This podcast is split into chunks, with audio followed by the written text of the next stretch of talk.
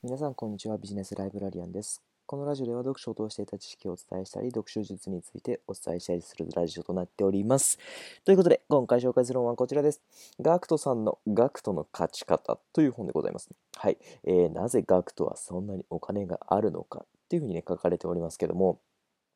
えっ、ー、と、ガクトさんといえば皆さん何を思い浮かべるでしょうか？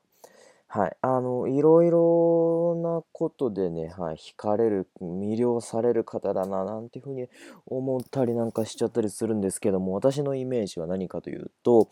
えー、ガクトさんのイメージと言いますと、えー、お正月の番組ですよね。はい。お正月の番組で、えっ、ー、と、格付けの番組で何連勝とかってね、ずっとあのえっ、と、なんだ、えっ、と、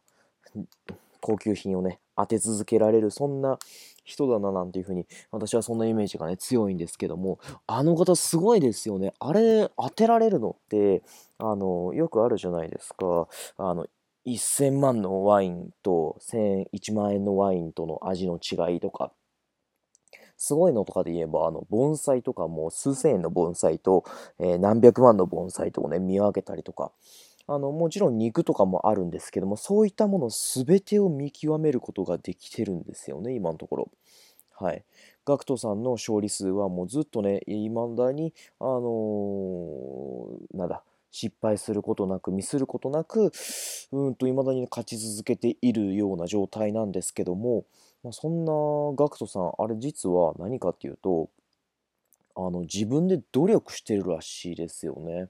はい。あの、自分で、あの、これが出たらどうしようっていう感じで、まあ、肉であったり、ワインであったり、それ以外も全てそうなんですけども、自分で、うんと経験して何が高いものなのか、そうじゃないのかってところを見極める判断力まで自分でつけているんですよね。まあ、自分で練習してっていうような感じですよね。そこまでしてあの番組にかけるんですよ。すごいですよね。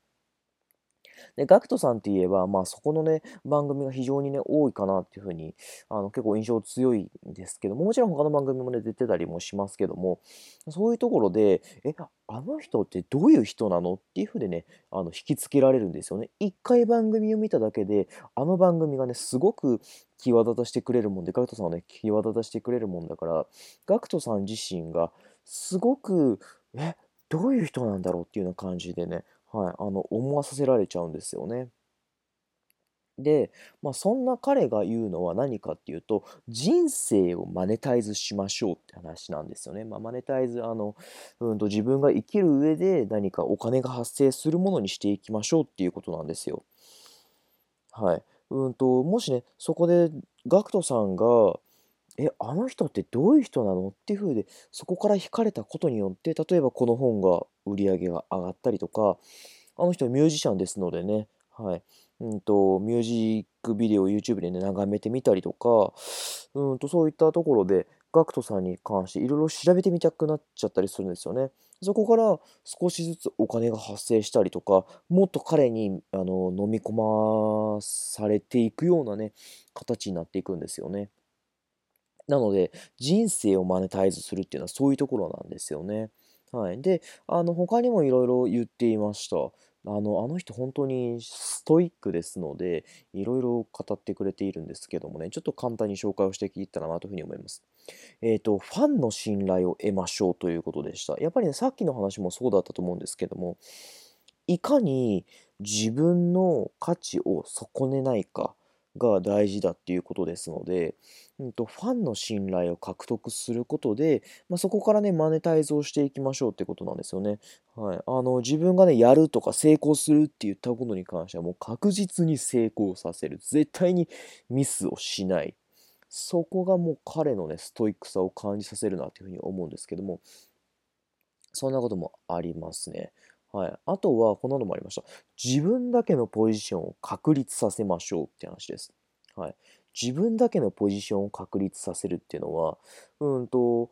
あの人ってミュージシャンなんですけど、ミュージシャンとしてもうめちゃめちゃすごい、例えば浜崎あゆみみたいな感じかっていうと、それとはちょっと違うんですよね。はい。あの人がすごいのはミュージシャンでありながら、そういう一流のものをいろいろ知り尽くしていること。であるんですよね。まあ、2つの肩書きがあるからこそ、もっと言うと、まあ、他にもあるんですけども、そういった肩書きがあるからこそ、自分だけのポジションをね、確立していくことができてるんですよね。もう、ガクトって言ったら、もうあのガクト様だみたいな感じになっちゃうんですよね。